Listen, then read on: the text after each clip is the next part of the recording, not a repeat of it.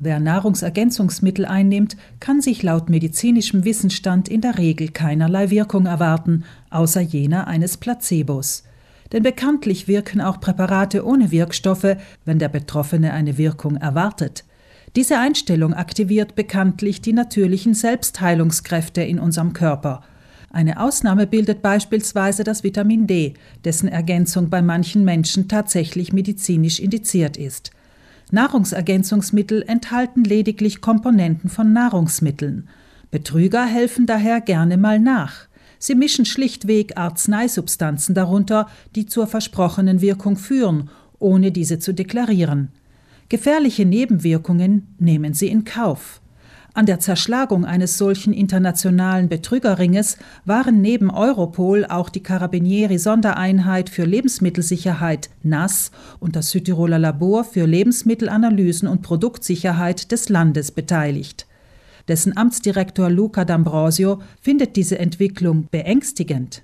Nahrungsergänzungsmittel sind Lebensmittel. Und dass da ein Arzneimittel enthalten ist, ist ein sehr schweres Vergehen. Und da geht es nicht um einen Farbstoff, der einen Grenzwert überschreitet oder eine nicht erklärte Zutat. Da ist ein Arzneimittel drin, manchmal sogar ein gefälschtes Arzneimittel. Recht viel Schlimmeres kann ich mir im Lebensmittelsektor als Betrug nicht vorstellen.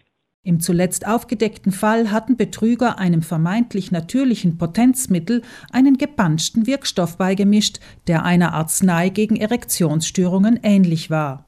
Diese Substanz konnte aber gefährliche Nebenwirkungen zur Folge haben und war daher verschreibungspflichtig. Ein Betroffener konnte das Produkt hingegen ahnungslos und ganz diskret im Internet erwerben, sagt D'Ambrosio. So, und dann nimmt er nichts ahnend dieses Produkt und die Wirkung ist natürlich da.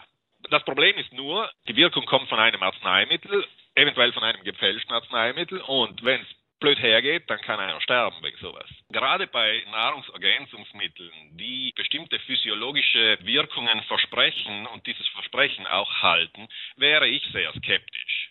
Durch den Konsum eines Lebensmittels hat man nicht so markante physiologische Wirkungen. Da geht etwas nicht mit rechten Dingen zu. Nicht mit rechten Dingen ging es auch bei der Wirkung eines anderen Produktes zu, erzählt D'Ambrosio weiter. Ein gefälschtes Naturprodukt zum Abmagern enthielt einen nicht zugelassenen Wirkstoff, der irreparable Schäden am Stoffwechsel verursachte. Der gelernte Lebensmitteltechnologe rät kategorisch vom Kauf von Nahrungsergänzungsmitteln im Internet ab. Produkte, die in Apotheken oder im Lebensmittelhandel verkauft werden, unterlägen indes gelegentlichen Laboranalysen. Auch sind deren Erzeuger nachverfolgbar, betont D'Ambrosio. Online kaufe, das von einem anderen Kontinent eventuell geliefert wird, dann muss ich mir darüber im Klaren sein, dass ein solches Produkt sich zu 99 Prozent der amtlichen Kontrolle entzieht. Das heißt, das ist sehr schwer kontrollierbar. Diese Schwerpunktaktion der NAS jetzt ist ein Ausnahmefall. Dass das Labor für Lebensmittelanalysen und Produktsicherheit immer wieder von der NAS aus anderen Regionen um fachliche Unterstützung gebeten wird, hänge zum einen mit dessen fortschrittlichen Gerätepark zusammen. Besonders ein Gerät, ein Massenspektrometer, würde zur Aufklärung komplexer Betrugsfälle beitragen, sagt D'Ambrosio. Mit diesem Gerät kann man eine ungezielte Suche machen, nämlich ein sogenanntes Screening. Das ist sehr praktisch, wenn man in einem Labor arbeitet, in dem man nach Lebensmittelverfälschungen sucht, weil ich weiß ja nicht, was der Puncher, was der Kriminelle alles hineingibt. Nicht zuletzt beruhe diese Expertise aber auf den Fähigkeiten einer sehr engagierten Chemikerin, Arianna Palchetti. Sie habe eine spezielle Methodik für Screenings entwickelt. Solche Analysen seien aus einem gewissen Grund sehr aufwendig, sagt D'Ambrosio.